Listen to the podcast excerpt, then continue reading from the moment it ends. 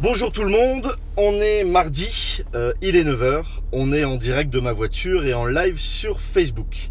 On tourne l'épisode numéro 47 euh, de Sur la route. Je m'appelle Nicolas Quillier et avant de présenter mon invité euh, ce matin, je voulais tout d'abord vous remercier toutes et tous euh, de l'intérêt que vous portez à cette émission chaque semaine. Euh, je vous remercier des messages que je reçois euh, régulièrement euh, en fonction des invités, plus globalement euh, en fonction de l'émission. Donc vraiment ça me touche et bah, à m'interpeller sur, sur des invités ou sur des questions autour, de, autour du programme. Je voulais surtout aussi plus particulièrement remercier les crowdfunders du, de cet été qui ont participé au Kickstarter pour lancer le livre sur la route. Et donc aujourd'hui, on est à une étape importante puisque le livre est fini et il est parti aujourd'hui, ce matin, à l'impression. Voilà, donc il sera disponible dans quelques jours. Euh, la date officielle du lancement, je peux vous l'annoncer, c'est le 18 octobre. Euh, 18 octobre pour lancement officiel du livre. Donc encore merci à tous ceux qui ont participé. Voilà pour euh, la petite parenthèse. Euh, mon invité donc ce matin, c'est Christophe Itier. Je prends euh, mes petites notes pour ne pas écorcher son titre. Euh, Christophe, il est haut commissaire à l'ESS et à l'innovation sociale auprès du ministère de, la transition écologique. Et il va nous parler ce matin de deux choses très importantes pour lui et pour moi. Euh, La première, c'est le changement de vie. Il va nous expliquer ce qu'il faisait avant et comment il est arrivé là où il est aujourd'hui maintenant à travailler dans un ministère. Euh, et en plus du changement de vie, un point euh, très important pour lui, puisque c'est sa compétence, mais c'est aussi euh, ce qui l'anime tous les jours dans son métier, c'est l'ESS, l'économie sociale et solidaire. On en parle régulièrement dans cette émission. Je veux insister sur, ce point, qu'il explique clairement ce que c'est, ce qu'il y fait et à quoi ça sert. Voilà, on accueille tout de suite mon invité, Christophe Itier.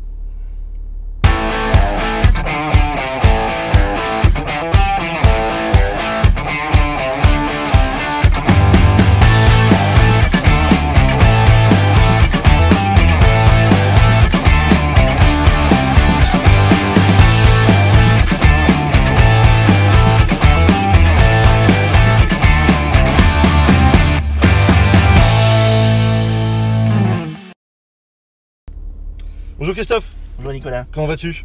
Bah, ça va bien.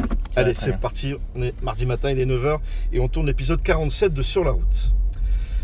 Euh, Christophe, peux-tu te présenter pour celles et ceux qui ne te connaissent pas? Qui es-tu? Alors, euh, Christophe Itier, euh, j'ai euh, 49 ans, bientôt 50. Euh, je suis lillois et, euh, Tu es Lillois, eh oui, et j'ai euh, aujourd'hui je suis haut commissaire à l'économie sociale et solidaire d'accord euh, et à l'innovation sociale. D'accord. Titre un peu à rallonge. Alors on l'a vu dans le, Voilà. Donc, dans, le bandeau. Je pense que tu as eu quelques difficultés à tout insérer tout dans, caler dans le ton truc. bandeau, On mais, l'a voilà, à l'innovation sociale, donc et à l'économie sociale et solidaire, Ouais. dans le, au sein du ministère de la transition écologique et solidaire, au sein du gouvernement d'Édouard Philippe. Donc tu travailles au gouvernement, pour le gouvernement, avec le gouvernement.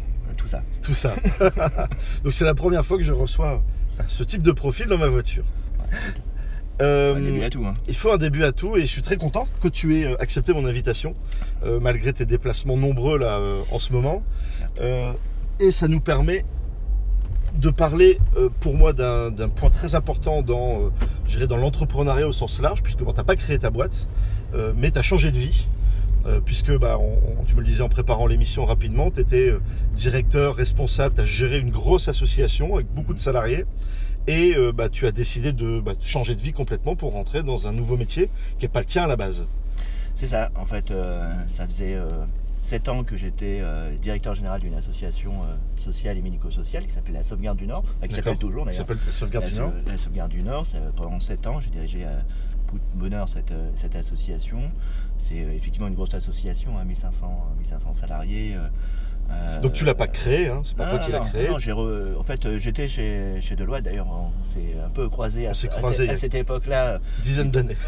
C'est ça, je te Chez- remercie de, de rappeler que Depuis tout nos âges.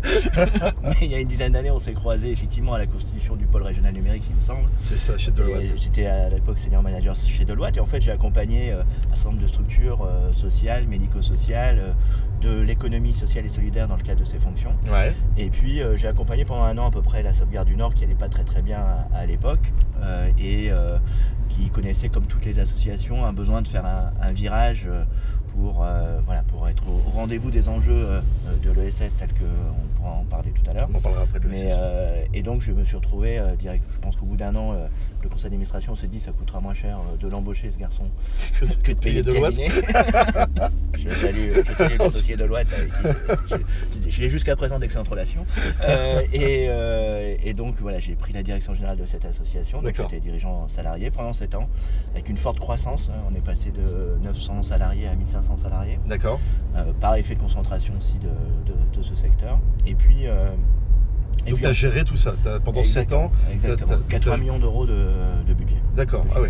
Donc c'est c'est une grosse PME, euh, voire une. ETI, ce qu'on Voilà, appellerait dans ETI, les ouais, une ETI. ouais, Tout à fait. Euh, et, euh, et tout ça, tu as décidé à un moment bah, de le quitter, d'arrêter de le faire. Bah, en fait, alors c'est toujours euh, des décisions que l'on prend, mais euh, en fait tout ça s'est fait à l'insu de mon plein gré quelque part. Ouais. C'est-à-dire que euh, parallèlement à ces- cet engagement professionnel, j'étais aussi président du mouvement des entrepreneurs sociaux. Le move. Voilà, exactement. Qui, ces entreprises, c'est ce qu'on appelle les entreprises sociales, hein, qui sont à la fois sur un modèle économique pérenne, robuste, mais, mais qui servent un objet social ou, ou environnemental. Et puis, Qui servent l'intérêt général. exactement. D'accord. Et, et puis donc, euh, je- alors euh, la date exacte, je ne me souviens plus, mais en tout cas fin 2015, j'ai croisé, euh, j'ai croisé Emmanuel Macron, ministre de l'économie. D'accord. Et puis on a commencé à parler euh, ESS d'abord et financement de l'ESS, nouveau mode de financement, mo- mode d'investissement. Ouais. Et puis, et puis par ailleurs, on a, euh, et puis donc voilà, moi j'étais séduit, par le bonhomme. Il t'a dit, euh, ça a l'air d'être ton métier, tu as l'air de t'y connaître. Bah au début non pas du Non. tout. Il m'a- dit, euh, il m'a dit écoute on va d'abord on a travaillé sur ces sujets-là euh, et là moi j'étais engagé euh, complètement sur le plan professionnel et puis voilà c'était une vraie rencontre. C'est, j'ai été vraiment séduit par le par le, le personnage avec beaucoup d'empathie et puis voilà une intelligence une intelligence rare et puis voilà petit à petit ça la relation s'est construite et puis euh, j'ai été dans les premiers euh, ce qu'on appelle les marcheurs. hein. Oui, puisque Euh, effectivement. voilà et puis à Alors, ce titre-là. On a dit qu'on ne parlait Ouais. pas politique. bah, je ne parle pas politique, c'est juste. Enfin, tu rappelles les le parcours. Et donc j'ai constitué le, le mouvement dans, dans les Hauts-de-France puis dans, dans le Nord puisque le mouvement a pris de l'ampleur. Et puis dans ce cadre-là, j'ai surtout rédigé le programme du candidat Emmanuel Macron. sur le domaine de l'ESS. Exactement. D'accord. Et donc au sortir de, de, de la campagne présidentielle législative, il m'a dit bah, voilà, est-ce que tu veux euh, mettre en œuvre ce que tu m'as proposé euh, d'écrire? Ce qui est plutôt, oui, tu Voilà. peux pas dire non. Là. Donc ce qui fait que je suis assez en cohérence avec ce que je fais. Donc ça, Ouais, c'est ce qui fait que c'est ce que tu dis, ce changement de vie, Voilà. en fait, tu Et, euh, tu l'as pas forcément provoqué toi-même, mais tu l'as assumé. Bah, c'était un, un parcours, c'était naturel. Et puis après, je pense que moi, tout mon parcours a été euh, comme ça, en fil rouge, euh, de servir l'intérêt général. En tout cas, c'est ça qui me qui motive, même Ouais. si c'est à modeste échelle. Et évidemment, quand on a la chance de pouvoir accéder à de telles fonctions et, euh, et de servir son pays, euh, et en plus sur un sujet euh, que je connais bien et sur lequel il y a énormément de choses à faire, réfléchit pas trop longtemps, Ouais. même si ça a un impact énorme euh, en termes de changement de vie, comme tu l'as tu l'as dit. Raconte un petit peu le, le changement de vie, donc Ouais. professionnel d'abord. Euh, tu, tu passes donc d'une énorme société avec une équipe forte à un ministère.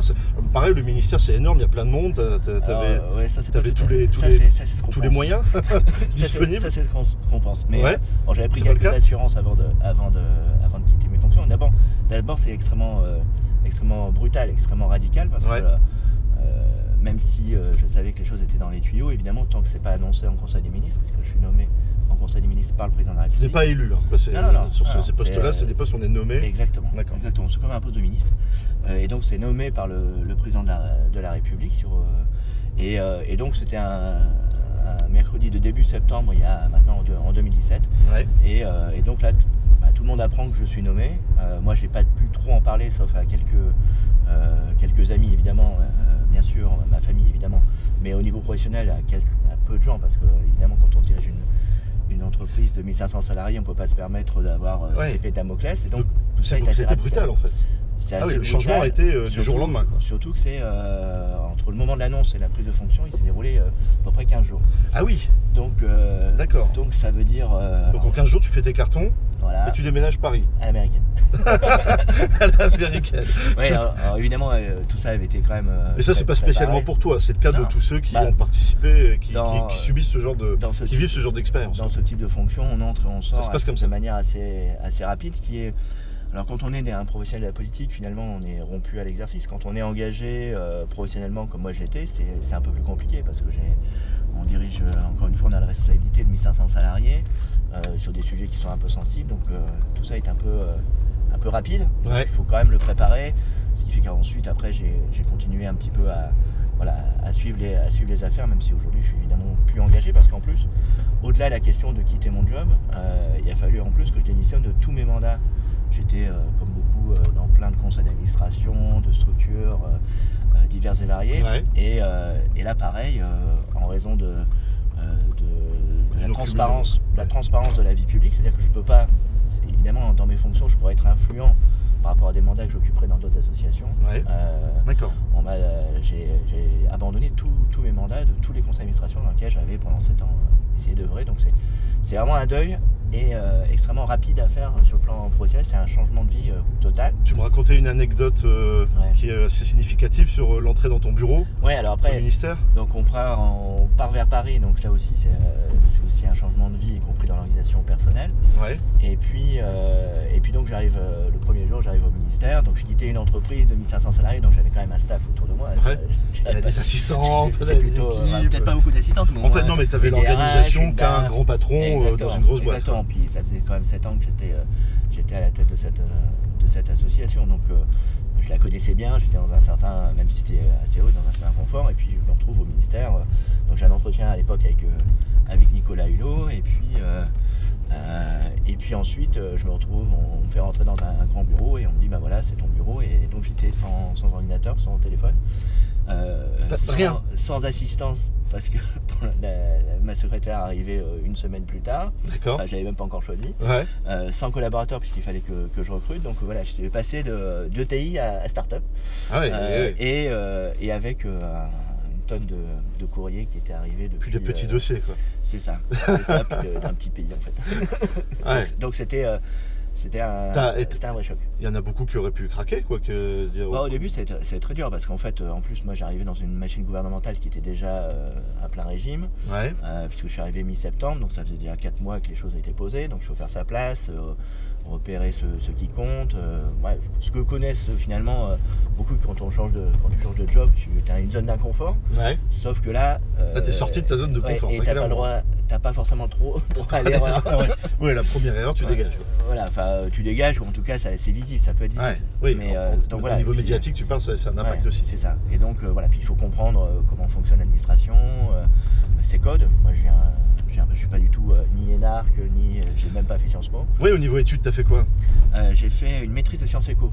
Maîtrise de Sciences Éco à Lille? À Lille, à, la fac à, Lille 1, oui. À Lille 1, ah, d'accord. Oui, donc t'as pas fait ni Sciences Po, ni. Ah non, non, non, non, non, mais moi j'étais pas programmé pour, pour ça du tout. C'est vraiment le fait de croiser la trajectoire de, de Macron qui a fait que je me suis retrouvé dans ces fonctions. Tu me disais, pour finir sur ce changement de vie, euh, c'est un changement de vie aussi peut-être temporaire parce que tu es sur un CDD en fait là.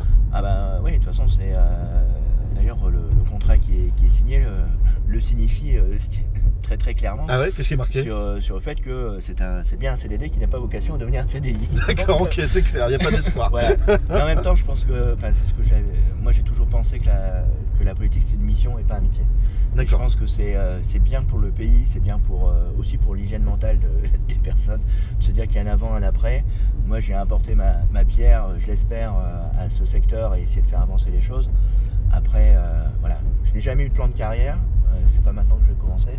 Et, et puis en plus, j'ai tellement de tas de projets encore, je n'ai pas encore eu le temps de faire que, voilà, j'ai confiance en la vie. Parce que oui, tu disais, la, charge est forte, tu peux t'user sur ce genre de choses tu as des professionnels, on en connaît tous, qui sont là depuis 20, 30 ans euh, mm. dans la politique. Euh, toi, tu es tout neuf, que tu regardes ce qui se passe, donc tu t'adaptes. Mm. Et tu es sur un métier et un milieu en plus très spécial, l'économie sociale et solidaire, euh, et l'innovation sociale, c'est ça? C'est ça. pourquoi cette thématique-là? Euh, l'économie sociale et solidaire, moi j'en parle assez régulièrement là dans mon émission, mm. comme je t'expliquais la semaine dernière, c'est même une thématique moi, que je connaissais pas très bien. C'est mes invités qui m'en ont parlé de plus en plus, et ça m'a interpellé et interrogé, donc j'ai creusé le, sujet, et on se rend compte que c'est une thématique qui n'est pas très euh, publique, très reconnue, mais qui, euh, à mon sens, devient ou est indispensable dans la société d'aujourd'hui. Alors, Euh, ouais. comment, comment, tu, comment tu expliques ton métier et Alors, à quoi ça sert En fait, tu as résumé un petit peu l'am- l'ambiguïté ou l'am- l'ambiguïté de la chose. C'est-à-dire qu'à Ouais. la fois, tout le monde connaît euh, et tout le monde est engagé, beaucoup de Français sont engagés dans des associations, des fondations, euh, euh, aussi- que ce soit de manière bénévole d'ailleurs aux, aux salariés. hein. Ouais. Euh, et, euh, et donc, on dit, voilà, il y a un tissu associatif, on le dit tout le temps, euh, extrêmement dense euh, en France. Et pourtant, le secteur en lui-même euh, n'est pas du tout appréhendé. L'ESS, c'est que les associations Alors, ESS, c'est 200 000 entreprises euh, en France. Entreprises, c'est pas des alors- assos, alors Dans les entreprises, le terme générique entreprise, il y a à la fois des associations, à 80, 80%, d'accord. des coopératives, euh, des, euh, des fondations, des mutuelles et euh, des entreprises euh, SAS, SARL euh, à vocation commerciale, mais qui remplissent un objet euh, social ou environnemental. Donc c'est c'est déjà très divers Ouais, euh, en termes de. déjà de là, c'est pas statut. clair. Voilà. Déjà en termes de statut, c'est- pas clair. Après, ESS, c'est pas non plus très très vendeur. Donc, Ouais. euh, euh, Euh, L'acronyme est pas. Voilà, euh, euh, c'est pas ça que je retiendrai. Euh, mais T'as autre chose euh, ouais, en j'a- tête? j'arrive. Ah, pardon. Euh, mais euh, euh, donc c'est 200 000 entreprises, c'est 2 millions de salariés. D'accord, C'est en tout, ça pèse quand même 10% du PIB.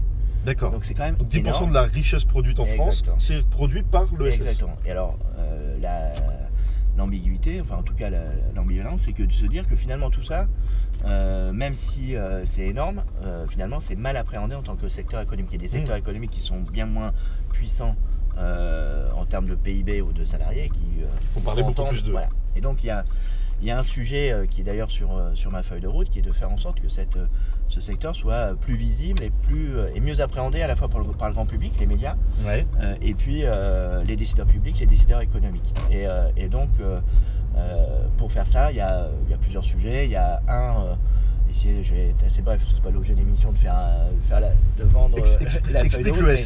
Voilà. mais, mais de dire, dans- comme solution, c'est un, euh, d'avoir une représentation beaucoup plus lisible de l'ESS. Tu prends le, le milieu de, de l'économie dite classique, euh, Ouais. tu, tu as euh, le MEDEF, euh, tu parles entreprise, tu penses MEDEF, tu penses GPME, tu as des têtes de gondole comme ça qui sont extrêmement, euh, extrêmement représentatives. Ouais, et, euh, identifié. alors après, on est d'accord, pas d'accord avec le fond, mais en tout cas, on sait qui cause et, euh, et le MEDEF mène ses combats indépendamment de savoir si c'est Hollande, Sarkozy ou Macron qui, euh, Hmm. qui gouverne, euh, il a ses combats. L'ESS est assez faible euh, politiquement euh, sur ce point de vue, et donc moi j'essaie de, de réunir l'ensemble des familles de l'ESS et de leur dire maintenant il va falloir qu'on passe à, à l'échelle aussi en termes de représentation, il faut absolument que vous soyez beaucoup plus euh, puissant. Tu, tu voyages beaucoup pour ça? Euh, bah oui, là j'étais à l'ONU la semaine, euh, la semaine dernière. Pour parler de Euh, ça? Alors pour parler, pour parler aussi de ESS au niveau mondial, parce que euh, évidemment c'est aussi de la coopération. Ouais. Euh, c'est aussi du transfert de compétences avec des pays en, en voie de développement. On a beaucoup à apprendre aussi de, de- de l'ensemble de nos pays euh, tiers. Ouais. Et donc, et donc j'ai pris la présidence d'un groupe pilote international sur le SS pour justement essayer de fédérer davantage de pays. et puis rendre cette, cette économie aussi beaucoup plus, beaucoup plus visible au niveau international. Tu, tu dis que tu as pris la présidence d'un groupe. Euh, je pose des questions bêtes, mais tout le monde se pose. C'est bien payé de prendre la présidence d'un groupe euh, à l'ONU? c'est- extrêmement bien payé, c'est complètement bénévole. C'est complètement bénévole. Ouais, ouais. D'accord. ça fait Ça fait partie de- tes fonctions. Ça fait partie de ma mission. Euh, j'ai, euh, moi, dans, dans le cadre de, de ma, de ma mission, j'ai, j'ai à prendre des responsabilités dans différents, différentes instances. À chaque fois, c'est de toute manière complètement, complètement, béné- complètement bénévole. Complètement bénévole. Par contre, Ouais. euh, ton. Alors, je vais pas dire métier, tu vas m'engueuler. euh, Ta mission Ouais. de, de haut commissaire euh, n'est pas bénévole, elle. Non, non, parce que si, je suis un peu comme tout le monde, je dois aussi euh, manger manger. de temps en temps, Voilà. euh, euh, m'acquitter de quelques factures. et J'ai une petite famille aussi, donc euh, Euh, le- il y a des une- limites au sacrifice. une, une, une question que je pose Ouais. dans toutes mes émissions là, c'est euh, combien ça coûte Quand j'essaye Ouais. d'avoir euh, des infos sur la partie euh, budget, Ouais. euh, tu me le disais en préparant l'émission, de toute façon c'est public, mais combien ça gagne un haut commissaire? Alors moi c'est très, très simple, j'ai euh, mes émoluments, mais euh, mon salaire c'est 8200 euros net par mois. 8200 euros net. Ouais, c'est ça, C'est énorme. bien sûr. Euh, je, je ne me plains pas par rapport à la moyenne euh, des salaires euh, des, des Français. Sur ces faut juste savoir que sur ces 8200 euros, j'ai euh, j'ai à me loger à Paris, puisque je n'ai pas d'appartement de fonction, donc je loue, euh, je loue un appartement et puis je paye. euh, Tous les ministres autour ont un appartement de fonction. Mais je n'ai pas rang de ministre, je ne suis pas ministre. Moi, je, euh, je, Tu es j'ai- haut commissaire. Voilà, je suis haut commissaire et donc le haut commissaire n'a pas de commissariat. D'accord. Plus, précisément, euh, mon loge, je n'ai pas de logement de fonction, j'ai pas de chauffeur. Et donc. euh, enfin, Non, c'est pas moi. enfin, aujourd- Aujourd'hui, euh, Aujourd'hui, aujourd'hui, peu- exceptionnellement. J'essaie de goûter à, cette- mais à ce moment-là, je serais à l'arrière. Ah non, hors de question. Mais comme il y a des fauteuils. Voilà, il y a des fauteuils pour les enfants. voilà. Priorité. Mais, mais donc voilà, sur, sur mon, mon salaire, je, je paye un- je loue un appartement à Paris, puisqu'il faut bien que je me loge parce que toute la semaine je suis, euh, je suis, je suis à. Paris et, et je paye également mes allers-retours euh, euh, Lille-Paris. tu payes euh, tout, quoi. Tu payes tous tes frais, euh, Exactement. quasiment. Voilà. Exactement. En tout cas, tous, tous mes frais personnels sont euh, à ma charge, ce qui est normal. C'est normal, tout à fait. Normal. Ok. Donc à la question, c'est pas c'est pas pour l'argent que je l'ai fait parce que euh, Et par rapport à avant, au bout du au bout du bout, je, je perds euh, je perds en, en rémunération, mais après je, je c'était sur un poste plus confortable avant, en fait. Bah, euh, c'est oui, ça, quoi. parce que j'avais euh, évidemment moins de frais, euh, que, que par ailleurs j'avais une voiture de fonction. Enfin voilà, plein d'avantages qu'on peut avoir à la tête du- d'une grosse, grosse association que je n'ai, pas aujourd'hui, mais je ne demande à, à personne de me plaindre. hein, c'est des choix, des choix personnels. Puis encore une fois, quand on a la chance d'occuper ses fonctions et de servir, servir son pays, c'est pas vraiment ça qui, est, qui compte en fait. Ouais, ok. Euh, dernier mot sur l'ESS pour, Ouais. pour finir sur, sur cette thématique. Qu'est-ce que tu as à en dire tu, tu parlais, On parlait du nom tout à l'heure, euh, Ouais. Dacom, Qu'est-ce que. Ouais. Donc il y a l'aspect représentation, puis après il y a euh, finalement comment on, comment on en parle. Et donc on a, nous avons lancé euh, en fait, euh, sur un domaine que tu connais peut-être mieux, enfin j'espère pour toi, la tech. Mhm. La, la France a lancé la French Tech il y La a, French il y a Tech, tout à 5 fait. ans, 6 ans. Partant du même constat, c'est-à-dire que il y avait des tas de startups et euh, quelques belles réussites françaises, mais par contre le, le secteur en lui-même n'était pas suffisamment structuré, Ouais. euh, dynamique et visible tant au national qu'à l'international. Cinq ans plus tard, quand on parle de la French Tech, je pense que tout le monde sait de quoi on parle. On se pose pas la question, ce que tu viens de me poser, mais c'est quoi, euh, qu'est-ce qui fait. etc. Et ça, ça c'est vraiment un des piliers du développement, de l'attractivité, de la compétitivité de ce pays. Et ben, on va faire la même chose sur le SS. On a lancé euh, ce qu'on a, le French Impact. Donc, sur le, le modèle du- de la French Tech, c'est French. Impact. Voilà, euh, avec l'anglicisme complètement assumé parce qu'on veut le porter à l'international et au niveau européen, et parce que à côté de la French Tech, de la French Fab, il y a désormais le French Impact, qui est cette économie d'innovation. Euh, et donc c'est cette bannière que nous allons désormais euh, porter. Alors l'a- Et ça, c'est pas lié à un gouvernement ou à ou une période. C'est un nom qui va s'installer dans la durée. Alors, on l'espère. Après, le- ceux qui gouverneront euh, dans les années futures, s'ils ont envie de détricoter la French Tech ou le, le French Impact, ils, ont, Oui, ils auront tout le pouvoir. loisir de le faire. Mais bon. Sauf que, on- comme la French Tech, on donne cette marque à la communauté. D'accord. que Donc French Impact, Impact, Ouais. c'est parce que c'est un impact social, voilà. impact sur la C'est société. de dire finalement, euh, comme tu me posais la question, mais c'est compliqué, c'est des assos, des entreprises, des coopératives. La, la position que nous on prend, c'est euh, pour le grand public et pour le concitoyen, ce qui est essentiel, c'est que ça transforme la vie D'accord. et que ça soit l'impact social, environnemental, euh, sanitaire qui soit, qui soit mis en valeur. Finalement, peu importe que, que l'on parle d'une association, d'une coopérative ou d'une entreprise. Ouais, la ou d'une forme importe peu au final. Ce qui est important, c'est est-ce que ça apporte une réponse euh, à des problématiques qui sont les nôtres? D'accord. Parce que c'est ça en fait l'enjeu de, de l'ESS. On a parlé beaucoup de chiffres, etc. Mais la vocation, euh, la raison d'être, c'est euh, c'est ce que j'appelle cette politique du dernier kilomètre. C'est-à-dire que Ouais. bien souvent, euh, voilà, on sait qu'en France, on a un million de chômeurs de longue durée euh, qui demeurent sur le, le bord de l'emploi euh, malgré les taux de croissance, quels que soient les taux de croissance. On a des décrocheurs scolaires, bref, on a toute une série de, de problématiques qui, sont, qui sont récurrentes et, et les entreprises de l'ESS parviennent, euh, parviennent euh, elles, à trouver cette réponse Et trouver des solutions. Exactement. Et c'est ça qui, qui motive mon Est-ce que mon chiffre est bon Euh, 20 millions de Français sont in- investis dans une association, quelle qu'elle soit? Ouais, alors, c'est, euh, alors on a du mal à les dénombrer. Ah entre, oui, oui. entre 15 et, entre 15 et 20, 20, et un peu sur la fourchette, haute. Mais 20 ça c'est plus haut, m'é- ça 15. m'étonne pas de toi. Mais... Je suis pas marseillais. Plus 15. Non mais voilà. voilà, entre, entre, J'ai inventé de 20, voilà, c'est 15 en- millions. Entre 15 et 18 millions de bénévoles en fait qui sont engagés D'accord. Euh, dans les associations. Donc c'est un vrai secteur euh, Ah, d'action bien quoi. Bien sûr, il y a à la fois les bénévoles, il y a euh, 2 millions, 2 millions et demi de salariés, donc euh, ouais, il y a- ça pèse énormément. ouais. On arrive à la fin de l'émission, Christophe. Et ouais, ça passe vite. Euh, à la fin de l'émission, il y a une rubrique question de l'invité. Mm. Euh, la semaine dernière, mon invité t'a posé une question. Stéphanie Ramsey, euh, qui euh, a lancé son magazine en ligne Les Pulpeuses. Et qui t'a posé une question à savoir bah, est-ce qu'il ne serait pas intéressant justement par rapport à cette problématique de communication autour de l'ESS euh, bah, d'intégrer euh, ce concept dès l'école donc au collège, au lycée, d'expliquer tout de suite que euh, y a des, oui, on peut être, on peut avoir un métier, on peut être artisan, on peut être commerçant, on peut créer sa boîte, on peut être salarié, on peut être dans plein de domaines, mais il y a aussi des activités qui servent le, bien commun, qui, qui est l'ESS. Euh, c'est pas du tout le cas aujourd'hui. Et voilà, te poser cette question-là. Alors, je t'invite à, lui répondre directement à Stéphanie. Alors, ma chère Stéphanie, eh bien, sache que ça existe déjà, ah. euh, dans, notamment dans, les écoles et, dans les collèges, une sensibilisation à la création de coopératives ou, euh, ou d'entreprises de l'économie sociale et solidaire. Néanmoins, là, là où vous avez raison, c'est que c'est effectivement insuffisamment développé. Donc, ça fait partie aussi des mesures qui vont, que je vais porter dès le mois de novembre sur la table du Conseil des ministres au travers d'un pacte de croissance euh, pour ce secteur qui va intégrer justement euh, l'accélération des, opérations de sensibilisation, euh, de, voilà, de découverte de, des entreprises de l'ESS. Dans les écoles Exactement. Donc ça existe déjà collège et, Mais tu avoues que c'est pas forcément bien développé enfin, En tout cas, c'est pas suffisamment développé. C'est très bien fait, mais par contre, il faut faire un peu plus de moyens. Il faut accentuer. donc tu confirmes ce, ressenti? Exactement. Super. je confirme. Top, parfait. Euh, voilà Stéphanie, ta réponse. Euh, et la semaine prochaine, mon invité, c'est Ludovic Dujardin. Il a co-créé une application qui s'appelle Petit Bambou. Petit Bambou, c'est, on le verra la semaine prochaine avec lui, une application qui permet de mieux être euh, dans sa tête et son esprit en méditant, en aidant à méditer. Mais il nous expliquera ça beaucoup mieux que moi la semaine prochaine. Est-ce que tu as une question à poser à Ludovic? Alors, j'ai deux questions. Non, j'ai une normalement, toujours trop. Euh, Allez, deux, vas-y. La première, c'est euh, pourquoi petit bambou? Le nom. voilà, et pourquoi gros bambou? Pourquoi voilà. Donc ça c'est une première question existentielle. Question. voilà. Euh, et surtout j'aimerais, puisqu'on parle beaucoup de bien-être, etc., avoir votre, votre point de vue sur les entreprises libérées, sur cette, cette... Est-ce que c'est un effet de mode d'ailleurs ou est-ce que c'est vraiment quelque chose de profond dans les entreprises de, de la question du bonheur au travail.